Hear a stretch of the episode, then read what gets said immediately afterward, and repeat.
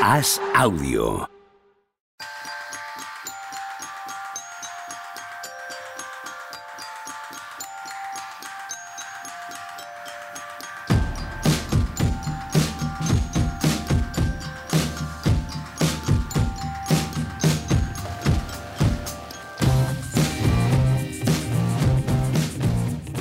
Andábamos aquí discutiendo antes de empezar si había sido un buen partido o no. Estaba el productor machicado absolutamente encendido, que vaya mierda de partido, que qué desastre, que no sé qué.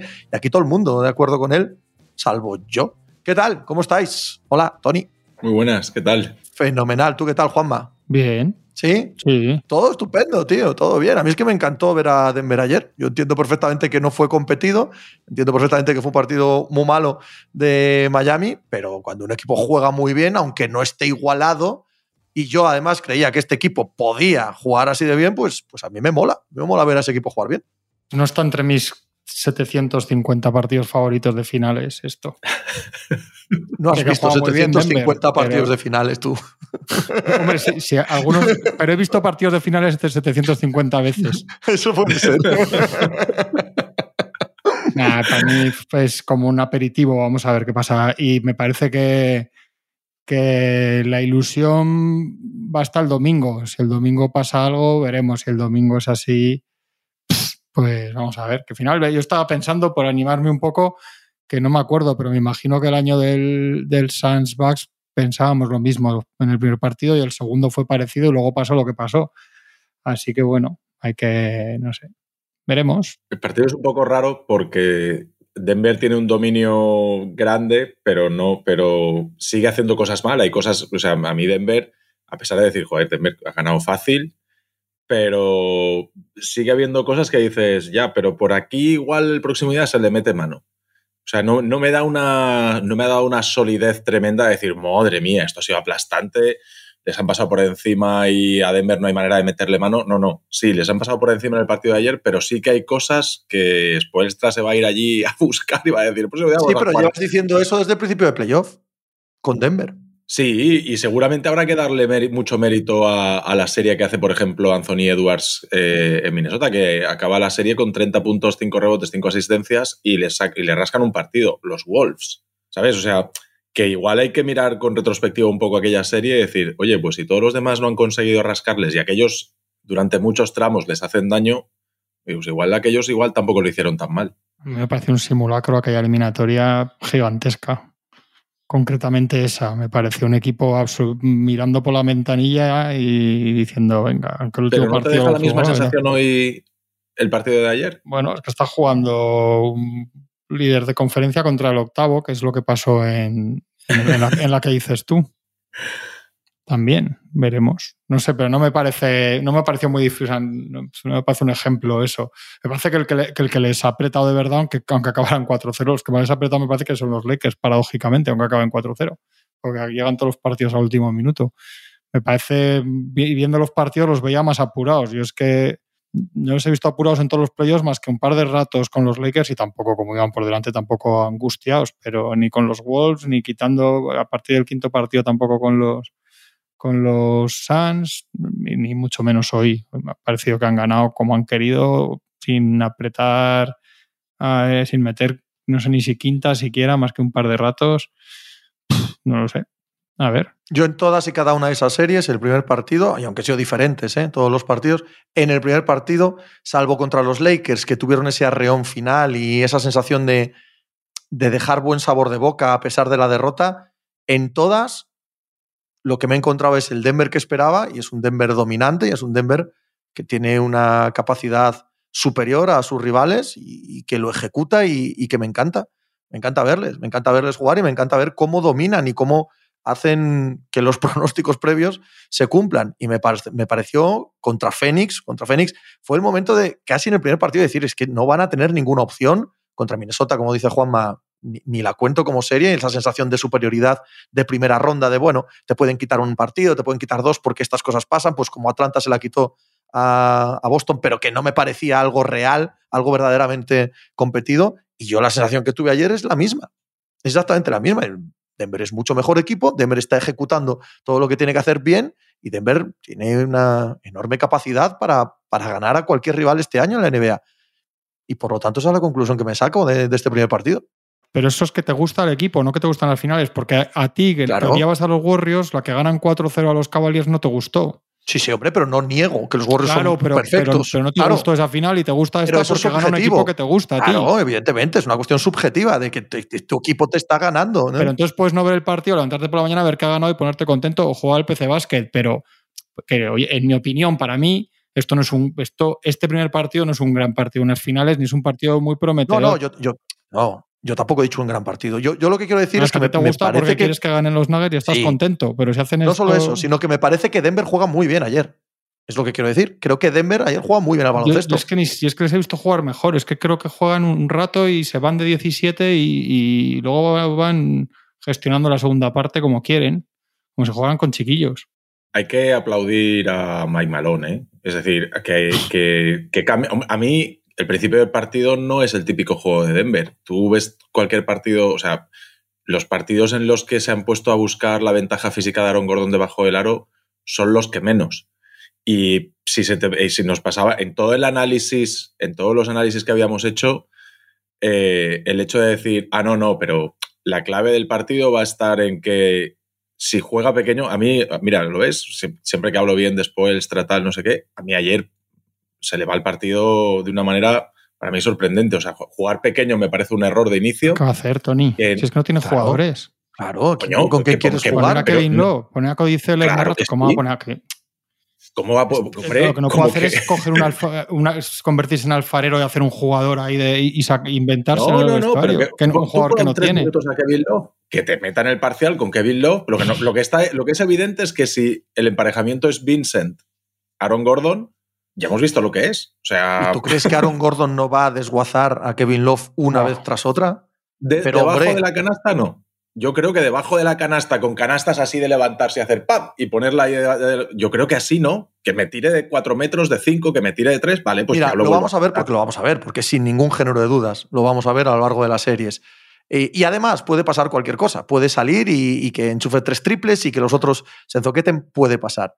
Pero ¿cómo no entender a Spoelstra en el día de ayer de no poner a Kevin Love, tío? O sea, yo, yo me imagino a Kevin Love contra este equipo y me imagino una sangría descomunal no tiene capacidad de movimiento lateral ni, ni, para aguantar en el exterior a Aaron Gordon todas las penetraciones que hiciesen hacia adentro, eh, la capacidad que tendría Denver de encontrar aún más espacios, más huecos. Ostras, es que no lo veo por ningún lado. ¿eh? Yo eché de menos que lo, que lo pusiese tres minutos. Porque, porque lo que tengo claro es que ha probado otra cosa, que es jugar con, pequeños, y te han metido un parcial que se te han ido de, de 19 al descanso. 19 abajo al descanso, porque al final el partido nos deja otra sensación, pero 19 abajo al descanso. Pues e, es cierto que hay muchas cosas por las que Miami creo que se puede intentar enganchar a la, eliminatoria. ¿eh? Sabiendo que Denver es mejor y tal, a mí ayer Miami, Miami me parece que hace cosas mal, eh, no, muy, no muy repetibles. Yo, con los, viendo los, los 14 triples que se tiran Struz y, y Duncan Robinson y que solo metan uno, eso no me parece tampoco muy repetible porque hay muchos de esos que son tiros bien, son tiros normales y que, oye, pues acaban teniendo un día malo de porcentajes, pero no un 1 de 14, sino un 5 de 14 y el partido nos cambia en ciertos momentos. O sea, para mí yo creo que Miami no tiene que decir, Buah, esto es imposible, tal. No, me parece que dentro de toda la debacle que fue ayer Miami, eh, tan solo con alguna cosilla hubiesen estado enganchados al partido. Yo creo que eso es muy, optimista. ¿eh? Además, yo de lo del tiro, eh, que he leído mucho esto, es que pasa, es que sin ser tan escandalosos los números, le pasa a Denver. Es que Denver también suele tirar mucho mejor. Es que hace Michael Porter 2 de 11, Jamal Burray 2 de 7, es que hacen 8 de 27. O sea, sí, Juanma, pero en el descanso están con un 45%. Sí, claro, pero, pero, pero que se juega todo el partido. Quiero decir que si, que si hubiera hecho falta igual en la segunda parte. O sea, yo no creo. Que, también, es, también, también hay muchos triples de estos que son en, ritmo de, la jugada y bien tirados y que los fallan y que otros días los van a meter. O sea, no creo.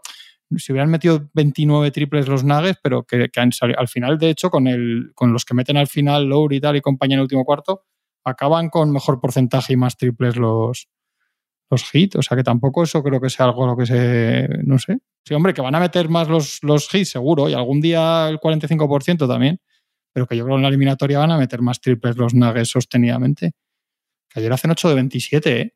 Quiero decir que... Eh, también aplaudo lo de Malón porque Malón dice, a mí no me vais a ganar ni metiéndome canastas fáciles debajo de la canasta, ni metiéndome triples, que es lo que intentan hacer durante la primera mitad, y le dice a De a mí me va a ganar a De lo típico que hablamos muchas veces de Jokic, que, que decimos, bueno, el objetivo es que Jokic no haga jugar a los demás y que meta, que sea él el que mete 40 puntos en un partido. Y el planteamiento de Denver es precisamente ese, a mí que me gane a De y que me tiréis de media distancia todo lo que queráis.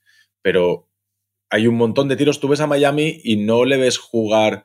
O sea, para Miami es un partido rarísimo, porque no se parece en nada a Miami, al Miami que hemos jugado. Muy pocos bloqueos. O sea, cuando lo fuerza Lowry, más que nada, pero a Duncan Robinson, a no les vemos fluir con Adebayo, Adebayo jugando lejos.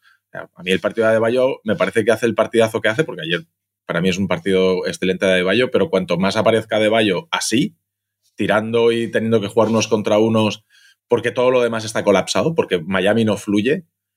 Eh, jolín, me parece que, a mí me parece que el planteamiento de Denver es maravilloso, pero creo que Miami con poquito va a competir la serie. Yo es que pensaba lo, lo mismo que tú sobre Adebayo, solo que discrepo en la conclusión no creo que sea un partido maravilloso. Es el partido que quería Denver que claro, hiciera de claro, entonces, literalmente. Sí. Aunque él eso es como cuando el, el, el 45%, fútbol, cuando el Barça claro, fútbol tenía todo el rato la posesión y decía el otro, no, pero se está jugando lo que quiere el otro, me parece lo mismo. O sea, no me... Sí, pero lo, de lo que yo me quejo de Adebayo muchas veces es que no sea agresivo, que le dejes y él... Pero una cosa es ser agresivo y otra, y otra tirar de 4 o 5 metros todo el partido. Así no vas a ganar. Si Así mete, no vas a ganar. ¿Eh? Ayer las metía. Aunque las meta, no, va a ganar, y, no vas a ganar. No abajo, esfuerzas tiros libres, no mueves el balón, no consigues que haya tiros liberados de tus compañeros. ¿Qué va a hacer Adebayo? ¿60 puntos tirando de 4 metros? Es imposible, ¿no? O sea, no, pues aunque las meta, eh, no va a meter el 100%, ¿sabes? Entonces, yo, yo a mí eso no me parece inteligente, aunque se levante y anote de manera regular. A mí me parece que perdían de 24 a mitad de tercer cuarto claro. con esos tiros de Adebayo. Es que a mí, Eso a diferencia es. de Tony, me parece un partido sin entrenadores. No doy ningún mérito a, a Malón ni le quito ningún mérito a Spolstra. Me parece que hacen los dos lo que pensábamos todos que iban a hacer y que gana el equipo que era mejor. El domingo veremos si empieza a haber algo. Yo no le veo nada a Denver particular de decir, mira lo que ha hecho hoy. Y no le veo nada a Spolstra porque yo no creo que meterá más minutos todavía lo que ya juega Acelero, meter a Kevin Love les va a ayudar yo no, no, me parece, no me parece un partido tampoco emocionante desde un punto de vista anterior. Yo creo que el domingo lo sé, que veremos cosas, claro. Tengo cierta esperanza, ¿eh? porque creo que Miami puede jugar mejor, o sea, puede pasar cosas, siempre pasan cosas en las finales. Pero el partido de ayer tampoco le veo, tampoco digo, joder, qué bien malo, yeah. no sé. para mí es, para mí es una barbaridad. Eh... Yo, que, yo, es que Malón creo que no lo estropea. Chicos, si sale y pone a Brown y a, y a Chanchar y al otro, y, y, de titulares digo, joder, qué mal lo ha hecho Malón, pero pone a los que pone y decirle, hacer hacer lo que hacéis vosotros y decir a Jokic cuando esté solo Gordon con un base debajo del aro se la pasas, joder, me da la sensación que si me ponen a mí, eh, hago el mismo partido que Malón ayer y no tengo ni puta idea de nada. es mi sensación, ¿eh? igual Yo, se me escapa el cuadro de análisis la cantidad de horas que habíamos echado nosotros en el canal, eh, lo de que primero que jugase pequeño, porque estuvimos hablando de eso, si iba a jugar pequeño o grande, ahí había diferentes opiniones. Pero claro, en el momento de, de Pero jugar si es que no pequeño, tiene con qué, Tony. Si es que parece, habláis de como si hubiera si estuviese en una probeta, un laboratorio. Que, que no, al no final. Highsmith, ¿cuántos partidos acaba, cuántos minutos acaba jugando? Coño, pero No, y Highsmith eh, juega al 22. final bien, pero yo creo con el partido roto. ¿eh?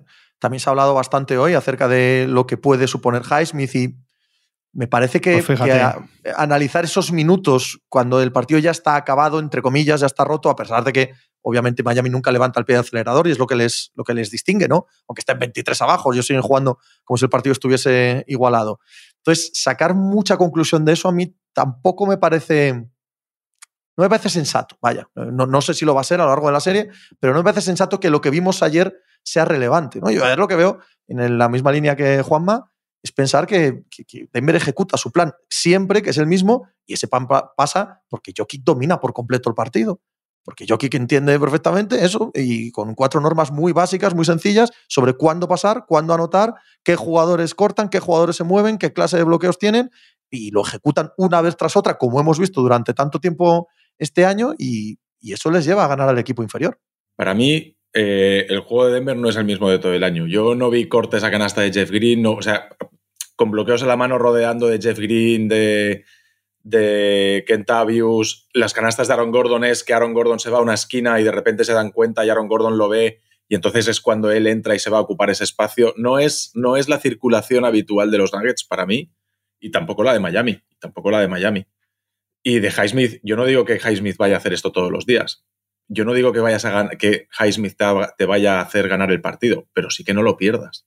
Porque jugando pequeño lo vas a perder. Y lo hemos visto en la primera capa, en la primera parte, que es algo súper, súper evidente. Pero si me dio 1,96, eh, Tony, 1,93. Sí, bueno, pero lo hace jugar de 4. Y físicamente. Coño, pero eso es jugar pequeño, coño. Poner un tío en 1,93 de 4 es jugar pequeño, por definición. ¿No? Otra cosa es poner a uno que ayer jugó mejor que el otro. Si juega Highsmith y, y, y, pone al final a Struz, que mide parecido, pensaríamos lo contrario, ¿no? O sea, que no cambia la estrategia, cambia un jugador que juega mejor ese rato contra un equipo que va 24 arriba. Es que no sé.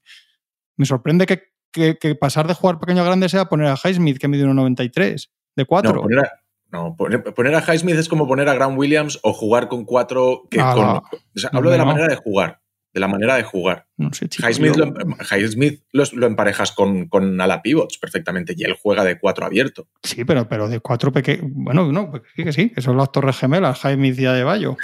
No sé, es que yo creo que yo creo que hay un, sobrepensamiento de un partido como el de ayer gigantesco, ¿eh? De verdad. que, yo quiero pensar que, que, lo achaco. unas finales de la NBA, los entrenadores algo se han preparado. Que, lo achaco a cazurrismo mío, sí, sí, lo achaco a cazurrismo mío, ¿eh? totalmente. Pero yo es que lo veo, de una, lo veo de una simpleza peregrina. Igual el domingo me, leo un manual de Spoelstra y me quedo flipado por lo que hace, pero a mí este partido me parece una simpleza o sea, que no veo poner a Highsmith de 4, que mide 93, pero que es más fuerte. No sé, chico. Yo, es que me parece el. no sé. De, no, o sea, no, de verdad que se me escapa un poco, ¿eh? No sé. O sea, no, no sé.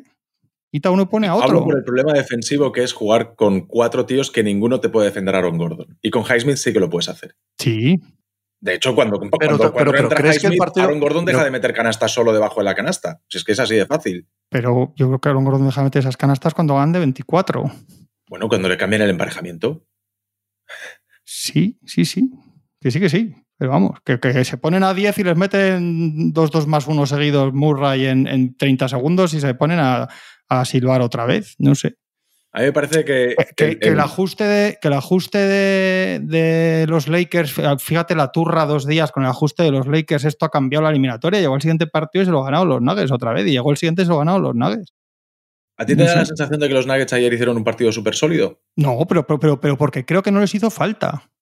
Creo que hicieron una salida estupenda, rompieron el partido cuando Miami se despistó un poco entre mitad del segundo cuarto y el descanso y jugaron la segunda parte en absoluto control de la situación no sé, yo si cuando se ponen a 10 y quedaban 9 minutos, y mira que son los hits que les hemos visto hacer cosas, me dicen que, me, que apuesta a que remontaban, es que no veía como en otros días, porque no les ves la presión esta que le entraba a Boston, la presión que le entraba a Milwaukee en, en la primera ronda, esa presión. Yo no veo eso ayer en Denver, les veo una sensación de en el momento que quieran, tracata otra vez, que sí, hombre, que lo mismo eso podían haber remontado, evidentemente. Un partido que estás a 9, chico, pues yo qué sé. Pero no, yo no, hombre, sé. De 24 se te ponen a 9 y posesión. Sí, sí. Y yo, y yo que no entiendo, que, que, soy mucho más tonto y solo veo y no veo cosas que, veis muchas tácticas, no, no, estaba en el sofá pensando que iban a remontar. Y otros días igual digo, hostia, cuidado, mi sensación, ¿eh? Y no pasó, otro día me equivocaré. Pero vamos, pero es porque lo, que te digo, porque yo veo los partidos y, yo, a mí yo, me da la sensación que no sé, cuando veo que, que hay tanta cosa que del partido ayer, me da la sensación que no tengo ni idea de nada, ¿eh? De verdad. Me, o sea, me, da que pensar, digo, joder, ¿qué, esto, qué hacía yo? ¿Qué, crónica, ¿Qué crónica he hecho yo? Me la voy a leer luego. Digo, si le voy a contar a la gente una gaita de flipar. De verdad, no, lo, digo de todo corazón, ¿eh? Que, digo, joder. ¿Tú no crees que el hecho de que juegue a Adebayo no es una cuestión, o sea, de que jueguen, de que no haya triples y canastas debajo de la canasta es para que Adebayo sea el Oye, no hay triples, no hay triples porque los fallan todos, ¿eh? Tiran unos cuantos liberados, ¿eh? muchos. pero unos cuantos, no, no dos o tres tiran un montón de ellos. es verdad que otros con la mano del otro encima, pero Struz tira 15. Struz de 9, hace 0 de 15. De bueno, son... inventándome la cifra, pero vaya. No, Struz son 7 solo y 2 ligeramente marcados, no con el defensor. Y el hecho de que no haya ni un solo tiro libre no puede ser pensado. No puede ser pensado. Es de ejecución. Sí, por más que pienses, no, esta gente no va a venir. Coño, si Jimmy Butler choca, entra para adentro y choca, puedes tú planear lo que quieras, pues que hay tiros libres, seguro. No hemos hablado, no hemos hablado de Butler todavía, ¿eh? No, pero, pero aunque tú decidas, bueno, voy a intentar que esta gente no venga hasta debajo del aro y tal. Vale, correcto. Si Jimmy a recoger el balón, bota dos veces y se va para adentro, aunque haga un partido muy malo, aunque pierdas de 40, Jimmy Butler saca 6 o 7 tiros libres. ¿Sabes? O sea, es, es, la dinámica natural del, de baloncesto y del juego y de él. Y Jimmy Butler lleva varios partidos, algunos muy buenos y otros bastante malos, eh, por ejemplo, contra Boston Celtics, que a veces deja de ser agresivo, si es por una cuestión física, si es por una cuestión de que el fluir del juego como pasó ayer, eh, pasa por Adebayo y les parece bien que tire de media distancia, o acaba eh, la pelota en la línea de tres y tiran, y tiran un montón de, triples, aunque no metan ni uno, bueno, pues eso te lleva a que no haya ninguna agresividad de cara al aro. Seguro que Mike ha preparado su defensa para que eso sea así, para la que tendencia vaya así, porque es mejor para él. Pero también hay un punto de ejecución, un punto natural. No creo que eh, les diga, oigan, no se les ocurra ir a debajo no se les ocurra forzar ni una sola falta acaben ustedes el partido con dos tiros libres de Highsmith. Hostia, hay un punto ahí que los jugadores se equivocan a la hora de ejecutar los planes. Bueno, estando de acuerdo en parte, a mí me parece, por ejemplo, en el tercer cuarto hay una cosa que cambia el partido y es la manera en la que atacan y defienden el bloqueo directo, la manera en, la que ataca Miami el bloqueo directo, eh, que Butler empieza a encontrar a Michael Porter Jr. para jugar un 2 para 2 con Adebayo, en el que Butler se queda con Michael Porter Jr. Para, eh, tras, tras bloqueos indirectos, que en la primera mitad no lo consigue, y en el tercer cuarto se ponen a jugar 2 para 2, muchos 2 para 2 consiguen Butler y Adebayo contra Michael Porter Jr. y Jokic. Jokic está, está toda la primera parte haciendo un drop larguísimo, larguísimo. Y, en, ese inicio del tercer cuarto, con esos emparejamientos, Jokic empieza a quedarse entre agua. Juegan muy rápido ese 2 contra 2, juega muy rápido la continuación para De Bayo, y desde ahí empiezan a hacerle daño y empieza a cambiar la dinámica y dices, bueno, oye, esto empieza a parecer otra cosa. Otra, y al rato, al final, consiguen otra vez hacer el drop larguísimo de, Adebayo, de, de Jokic. Claro, normalmente cuando el pivote hace un drop larguísimo, es mucho más difícil que, se, que, acabe cargado de faltas. Si, es, si, el, si tú sacas a Jokic a la línea a 4, 5, 6 metros de canasta a defender allí fuera, es más fácil que en un desplazamiento lateral le pillen y le rasquen faltas que si Jokic se va escondiendo en la cueva, se va escondiendo en la cueva, aguanta. Cuando Adebayo coge el balón a 5 metros, le dice, tírame de ahí, yo te voy a esperar aquí, tírame ganchitos, méteme tú 25 puntos, no pasa nada. Pero canastas debajo de la canasta fácil, eh, puntos debajo de la canasta fácil, no me vas a hacer ninguno. Claro, eso es lo que hablábamos antes. Por, ahí pensamos, Juanma y yo, que se equivoca de Bayo. Se equivoca de Bayo o se equivocan los hits aceptando ese juego. Se pero no encuentra en el otro, ¿eh? Coño, que te está dentro, choca, inténtalo. Te va a defender siempre bien. Te van a taponar siempre, vas siempre a equivocarte. Inténtalo. A Jimmy Balder eh, hay que exigirle, como lo que hemos hablado de él los últimos dos meses y tantas y tantas veces, hay que exigirle que en un partido como este sea hiperagresivo. Coño, estás en unas finales, ¿no? Primer partido de las finales con todo perdido desde el principio. Cuando ves la dinámica del encuentro, sabes que lo has perdido todo. A Jimmy Butler hay que exigirle cierta agresividad. No hay que exigirle acierto, no hay que exigirle que gane los partidos porque eso no se le puede exigir a nadie, pero sí cierta agresividad, cierta agresividad que no ha mostrado en el día de ayer y que, acaba en lo que estamos hablando, en la manera en la que tiene de jugar Miami, pues que creo que no es positiva para ellos. Sí, no, en eso estamos de acuerdo, que así no es la manera ideal de Miami. Pero yo eso que le, que le pido, que le digo a De Bayo muchas veces, que es que no mira al aro y que, y que oye, pues, pues yo creo que hay un punto en el que a De Bayo hay que decirle, oye, no, si el equipo está atascado, tienen que pasar cosas fuera, pero no, yo no culpo a De Bayo de eso. Que sea el primer partido en la historia de las finales con un equipo con dos tiros libres, que sea el partido con menos tiros libres de, eh, los Miami Heat en 30 de los años. Playoffs, eh, no de las finales. Claro, o sea, hay, un punto hay, hay, un punto en el que te has equivocado. Claro, sí, sí, O sea, No, puedes llegar a, los extremos de un lado y del otro, ¿no? Y, eso, eso no te lo. como no se ha conseguido nunca, como es sin precedentes, eso no es algo que tú puedas planear, planificar. Tú puedes enfocar al equipo rival a que se equivoque en ese camino. Pero el equipo rival tiene que coger esa equivocación y como fruta de verano meterla en la boca y que le caiga toda, todo el jugo por las comisuras. Y refocilarse, macho, en, en, esa idea que te ponen delante. Pero si uno pone una trampa, para que uno haga unas cosas mal hechas y ese las hace y pierde la identidad y la manera de jugar que tiene, jolín, le tendremos que dar mérito al que, al Un poco, pero el mérito gordo es ver a 15 kilómetros de distancia una trampa para osos gigantesca, ir corriendo allí y decir, vamos a pulsar la, la, trampa para osos una y otra vez, una y otra vez, una y otra vez. Tú tienes mérito de poner la trampa para osos. Coño, el foquete es el que le da todo el rato, el que está todo el rato metiendo la pata. Bueno. De hecho, ya verás cómo se hace exactamente el mismo plan va Malone, el siguiente día no pasa. ¿Por qué? Porque la ejecución va a ser otra. Porque van a ejecutar de manera diferente. Es que no me gusta el partido de Spoelstra, ¿eh? No, pero si no es Spoelstra. En muchos, aspectos. Que no es Spoelstra, son los jugadores que están en el campo. Que, que, a Jamie Balder no le tienes que andar educando todo el día. Que a Habana de Bayo no le tienes que andar educando. Que el tío ve ahí y ve que le dejan el tiro de cuatro metros y puede decidir irse hacia adentro o volver a tirar. Eso lo puede decidir. No está el robot, no es un robot y desde la banda no le están controlando con un joystick. Le dicen, usted tire desde ahí todo el rato.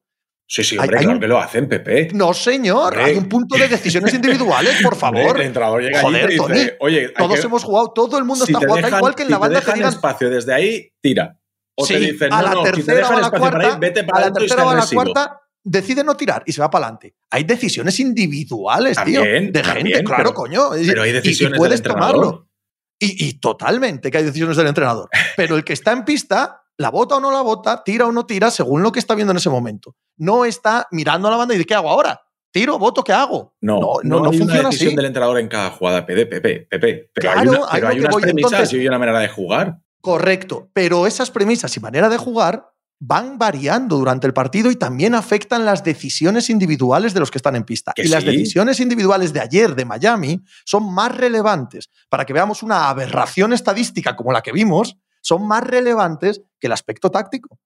Es, es- es una aberración absoluta ese, ese aspecto que estamos hablando concreto del juego, de no ir ni una sola vez a- hacia el aro. A mí me parece que van de la mano 100%. 100% una y la otra. Yo creo que es una de las cosas que Miami va a cambiar porque lo ha dicho Valder nada más acaba el partido, que, que la ha fallado no, no siendo más agresivo, etcétera.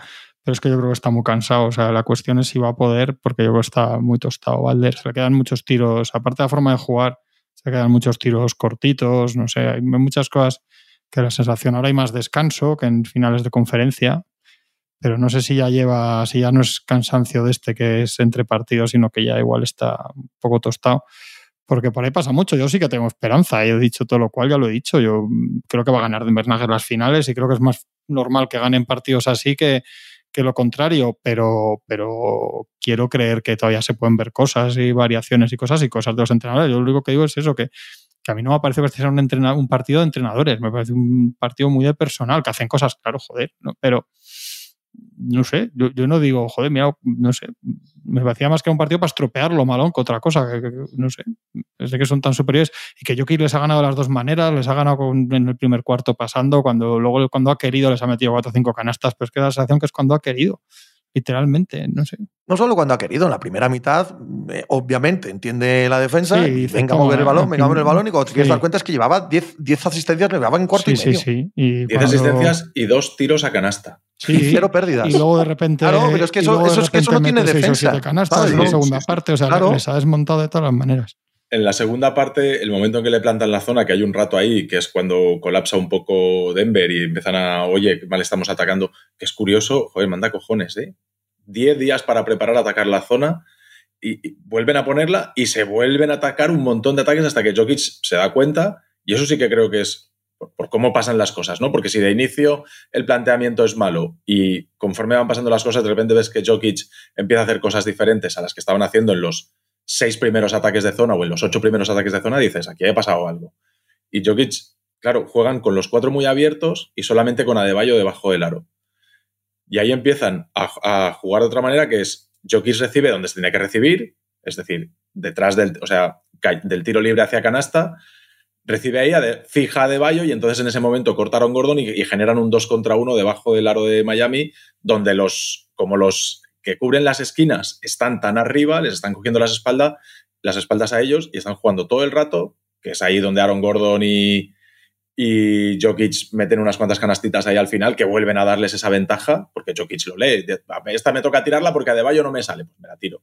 Esta ha cortado, Deballo lo tengo un poco más cerca, le doblo el balón. Eh, y también alguna con Michael Porter Jr. Ahí la manera de atacar la zona de inicio les vuelve a costar y al final acaban encontrando la manera y pues, les pasa un poco el susto. Porque para mí sí que hay un punto de susto. ¿eh? Hay un punto en el que hay dos tiempos muertos de, de, de Mike Malone en el último cuarto, que es un ey, ey, ey, venga, joder, que no, que esto no, que esto no, no es un, bueno, venga, va. No, no son tiempos muertos con calma, sino son tiempos muertos de preocupación y de, y de agobio de decir, hemos hecho un partido en el que hemos, en el que hemos parecido muy superiores y estamos en el último cuarto, nueve arriba y posesión para el rival. Y, no creo que... De, todas formas, si te vas a ver esas claves que hacemos al principio, caen todos del lado de Denver. Es decir, el duelo entre estrellas es clarísimamente a favor de Denver, pero, pero clarísimamente. El duelo de entrenadores, para mí, es claro a favor de Denver. Y el duelo de secundarios, quitando de Jamal Murray y de Adebayo, que al final en números acaban algo parecido, es que todo lo demás Calen Martín desaparece, el partido de Struz y Duncan Robinson es horrible. Te pones a mirar y dices, Jolín, aparece Michael Porter, aparece Aaron Gordon, aparecen cosas en la. aparece Bruce Brown en algunos momentos. Es decir, es que todo. Pasa que con eso, eso, eso no va a cambiar. No, no, eso no, va a cambiar. La, la regularidad y la estabilidad de Denver, que proviene de que sus jugadores son muy estables, ¿vale? Uno, uno no espera que Caldwell Pope o Brown o cualquiera de estos, ¿no? te acabe con 30 puntos, en modo alguno, pero tampoco esperas que acaben con 0 de 11, ¿no? Sin, sin, embargo, en Miami sí que puedes esperar esa variabilidad noche tras noche de alguno de sus jugadores. Probablemente porque no son tan buenos, aunque en su pico pueden tener noches tan buenas como, como los otros.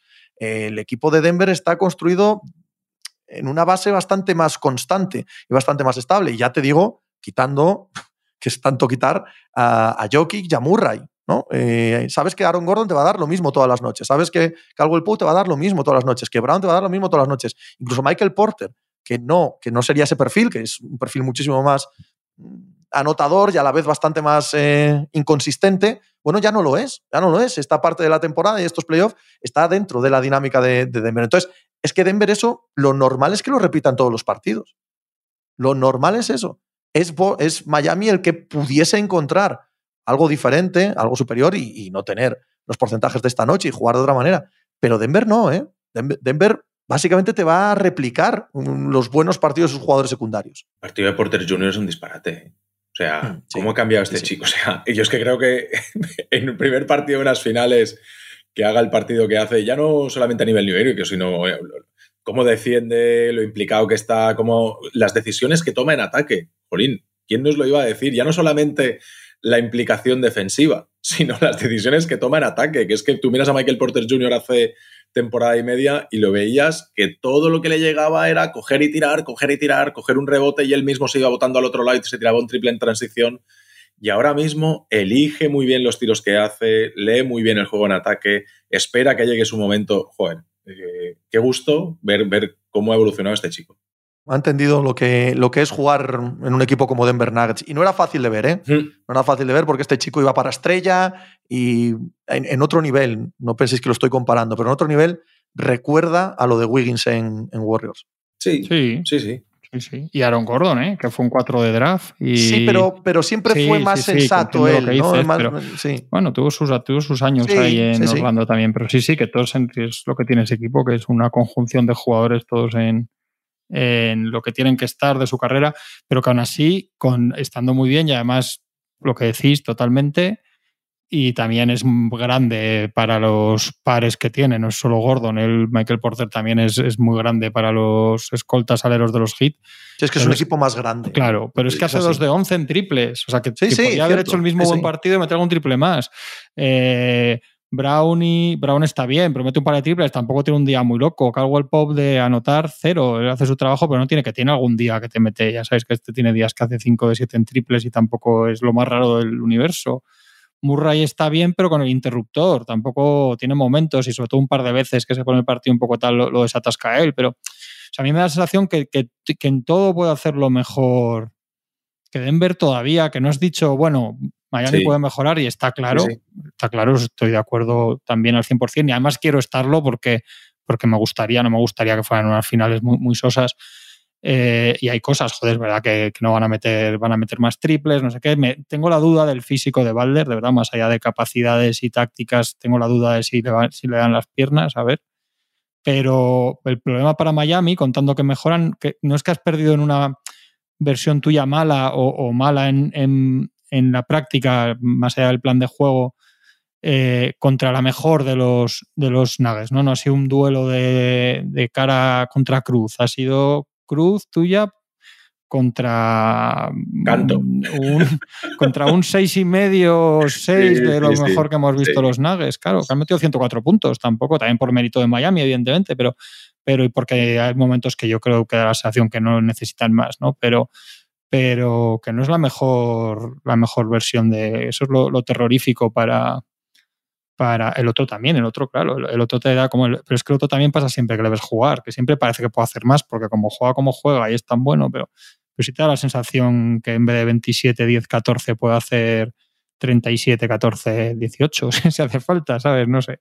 Volvamos a Jimmy Butler. Eso es desalentador para Miami, más, pero también sabíamos el día de la previa que es peor equipo, coño. O sea, que, tienen que pasar cosas y hacer muchas cosas bien y, rezar para meter el 45% de los triples más días que no, porque es que es peor y ya está. Pero entonces vamos a ver.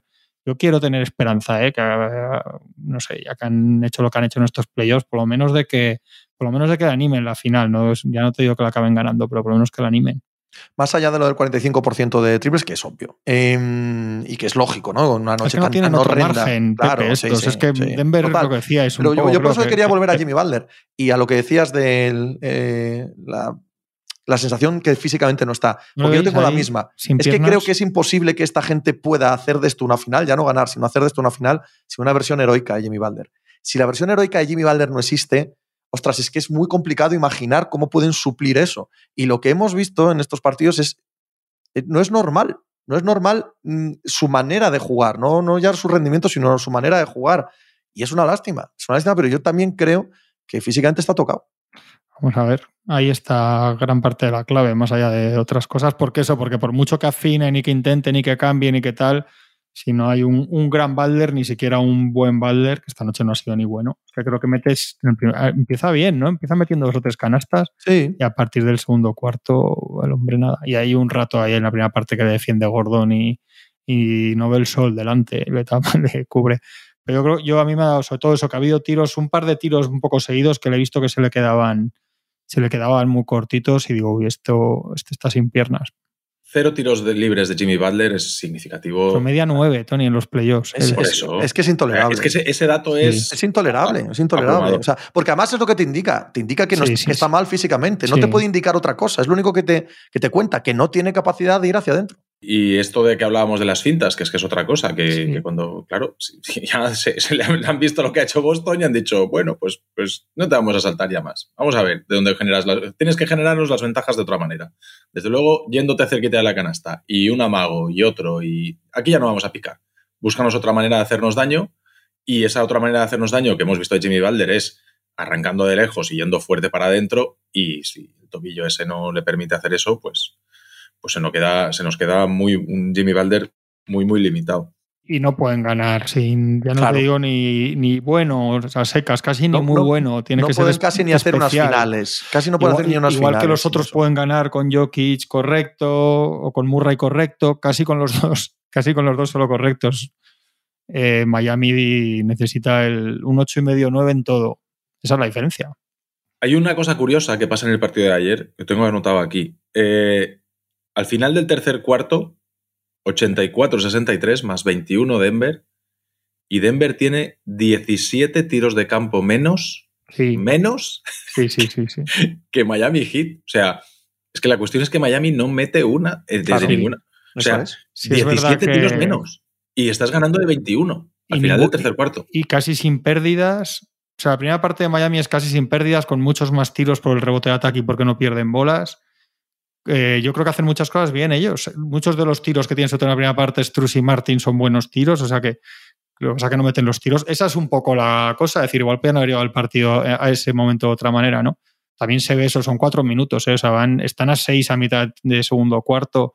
Tampoco se pueden permitir cinco minutos de que un poco te pasa el partido por delante, que con los Celtics si podían por cómo son los Celtics. O sea, hay, hay un nivel de, tensión, yo creo, de exigencia, de exigencia en Miami, que es 48 minutos de perfección y un par de golpes de suerte, de tiro, lo que sea, por lo que hemos visto, y más lo que se inventen, que a ver qué se inventan, que para mí al final es lo peor, que es eso, que yo creo que no tiene, que no tiene más que lo que hay. Ah, no, en el tercer partido está Giro. Vamos a ver si. incluso en el segundo, ¿eh? Que cuando están así. Eh, son el tercero, ¿no? Sí, hoy he visto un rumor por la ah, mañana que quizás podían forzar el segundo. Claro, esto no significa nada más que que eso, pero Cuando ser. juega como en el- la extraeliminatoria, pues no te acuerdas de Hero. Hoy te acordabas, ¿eh? ¿te acuerdas Claro. del que no está? Sí, Ah, pero te acuerdas también del Hero que juega bien.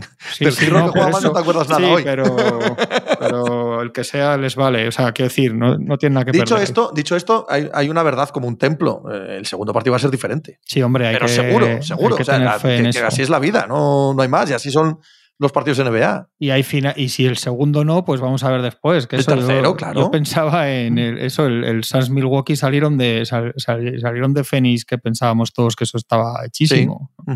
Por no irnos ya a los Warriors Cavaliers, que eso ya es otra. Las remontadas y tales de los Cavaliers, eso ya era otra cosa, los equipos. Pero yo creo que ese puede ser un buen ejemplo, ¿no? El. Claro, no, tiene que estar Balder como aquel Yanis, pero bueno, quiero decir, de equipo que parece. Yo no me refiero tanto a eso. Digo para que no nos desanimemos. el- Claro, el, no, el no, yo me- domingo si es parecido el partido, que vamos a Yo, ver. yo, yo creo que el tercer partido, sea como sea, es relevante. Incluso con una paliza de Denver en el Sí, sí, segundo, hombre, sí, el sí. tercer partido es relevante. Otra cosa es ya si el tercer partido se, se cae de Denver. Entonces el cuarto y ya después No, no, quinto. no, en el cuarto ya lo ves con otros ojos. ya lo ves con otros No, ojos. no, Pero el tercero sí, siempre. O sea, hasta que no vas a tu casa, hasta que no se asienta un poco la serie. Bueno, puede pasar que pierdas los dos primeros partidos y fuera de casa y contra un equipo que es superior puede ocurrir. Sobre todo porque además vienes de una serie larguísima contra Boston, muy dura, ellos descansados, en fin. Puede pasar. Es, de hecho, si tienes que apostar un duro, joder, apuestas a que Denver gana los dos primeros partidos. Sí, sí, el cómo no sé, pero que gana los dos primeros partidos Denver Pero, es lo lógico. pero nos, en esta final en concreto nos habría venido muy bien que habría ganado Miami hoy, acabe como acabe. Porque le daba más, le daba un toque. Porque cuando hay uno a priori muy inferior, si empieza ganando, bueno, pues lo que ha pasado en las otras eliminatorias, ¿no? Que han empezado las tres ganando fuera, siempre. Se han puesto el cero, se han puesto 0-1 en todas. Yo creo que si Miami gana el primero, eh, aquí ahora mismo estamos pensando en que, en que Miami tiene muchísimas opciones de, de llevárselo. Pues seguramente. Y, bueno, yo- sí, sí, seguramente. depende cómo, seguramente. ¿no? Claro, has de ver el partido. Pero, pero claro, es que viendo el partido, que viendo el partido ves, ves- ves- Sí, ves- después, ves- ves la, la- la solidez que ha sido Denver todo el año, excepto los últimos 15 días de temporada regular. ¿Te Es parece que de 7 le gana 5?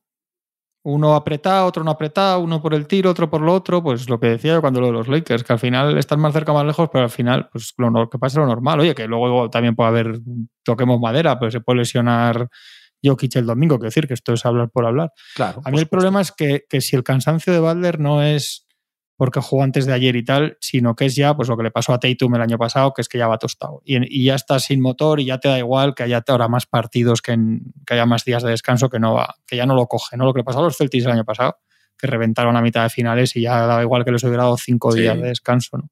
Ese es mi miedo con Butler por la, por la que lleva encima. Al final el físico sabemos que es súper determinante y, Sí, y ya sí, llevamos años, eh, los Bucks, eh, los Warriors el año pasado, estamos viendo, ahora Sí, sí, sí, sí. Siempre, Pero, eh, siempre. No, no son años, es siempre. Siempre. Sí. O sea, el, el físico Lo es que pasa crucial. que el es que físico- no juegas mejor si no tienes mejor el físico, es quitarte partidos, que es lo que ha hecho Claro, Denver también, exacto. acabar 4-0 en vez de 4-3. Eso Los, es. los Celtics, si, llega- si ganan el séptimo y llegan, pues llevarían el pecado de llevar 14 partidos que se podrían haber evitado algunos, seguramente, con lo que les pasa el año pasado. O sea, que todo, todo eso es físico también, claro. al 100%. Pero es que Sí, luego sí. Aaron Gordon juega mejor sí, sí. porque físicamente es mejor que Sí, Struz. sí. Pongamos un ejemplo fácil y tontorrón, ¿no? Es, es que es así. No, los Y cinco, Denver, los tú lo ves en cancha. lo- lo- los pones es- los quintetos uno enfrente Claro, de otro y, y es, es lo que pasaba un poco con los Lakers de la burbuja, que ponías ahí LeBron, Howard, Claro, Davis, el otro, y decías, joder, ¿dónde? Pues es un poco totalmente. aquí. coinciden tener un mejor físico con el mismo descanso y además hay que añadirle que no es el mismo descanso. Correcto. No solo eso, sí, sino sí. que están también en, me- en una posición de evolución del proyecto, también en lo físico, mejor. Que Sí. les ha cuadrado que este año Sí, están sí, sí, que es su año. perfectamente todos en su prime. En fin, que, que- que es el clásico equipo campeón este de Denver por mil factores, ¿no? Total, total. Es que están en el punto exacto. Pues muy bien, pues el lunes hablamos de lo que ocurra en el partido del domingo. Ahora las finales han cambiado de formato, son tres días de descanso. Nos, eh, nos viene bien para lo que estaba diciendo Juanma ahora, para ver si lo de Miami es eh, solo agotamiento, tanto físico como mental, de Boston, o que aún tienen algo más. Y luego otros tres. Sí, y luego que otros luego es tres. miércoles, viernes. Eso es, sí. O sea, que juegan ahora uno, tres, uno, o sea, dos juegos de tres, pero vamos a ver. Vamos a tener poco esperanza. Yo tengo esperanza que algo pase. Yo creo que las cosas cambian mucho también en los Sí, hombre, partidos, entre series. cambian mucho. No obstante, cuando ves al que tú crees que es mejor dominar de esta manera, Sí, sí. Pues lo lógico es que esperas que cambien para que haya finales. Sí, eso, no eso. esperas que cambien para que Miami Primero gane eso, así exacto, de exacto. manera clara. Eso Primero eso, luego ya veremos, pero por lo menos Correcto. que, se, que Sí, se, ponga se bonita. Un placer, como siempre, chicos. Pasamos un buen fin de semana. Bueno, Abrazo. hasta luego, majos. Pues muchas gracias por habernos acompañado en NBA Mínimo de Veterano. Muchas gracias por haber escuchado este podcast que es original de As Audio con la producción de Javier Machicado y la realización de Vicente Zamora. Síguenos en redes sociales arroba As Audio para no perderte nada y recuerda que puedes escucharnos en la sección de podcast de as.com, en la aplicación del diario As o en tu plataforma de audio preferida. Un saludo de Pepe Rodríguez con la compañía de Tony Vidal y Juan Marrubio desde la redacción del diario As.